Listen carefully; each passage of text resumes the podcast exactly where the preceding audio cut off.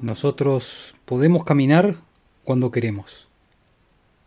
Nosotros podemos levantar el brazo cuando deseamos.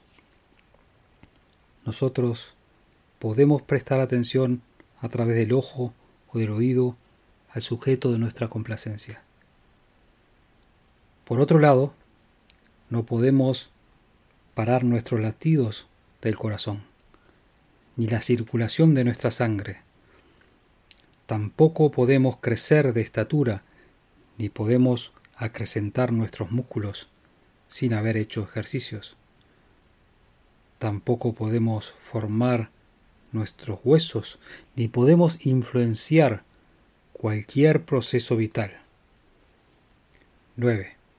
Si comparamos estos procesos, el primero es decretado por nuestra voluntad al momento de quererlo y el otro proceso se determina en forma majestuosa, con un curso rítmico, sin vacilaciones, siempre constante y en todo momento.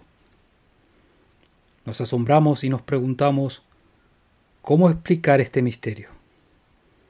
Vemos enseguida que estos son los procesos vitales de nuestra vida física, y pues no podemos evitar de darnos cuenta que esos procesos vitales fueron diseñados a propósito por separado de los dominios de la voluntad y del exterior, inclusive todas las vacilaciones y cambios. Sabemos que estos procesos están bajo la gestión de un poder permanente y confiable que habita en nuestro interior. Sigue mi podcast y te daré la llave que abrirá todas las puertas del éxito.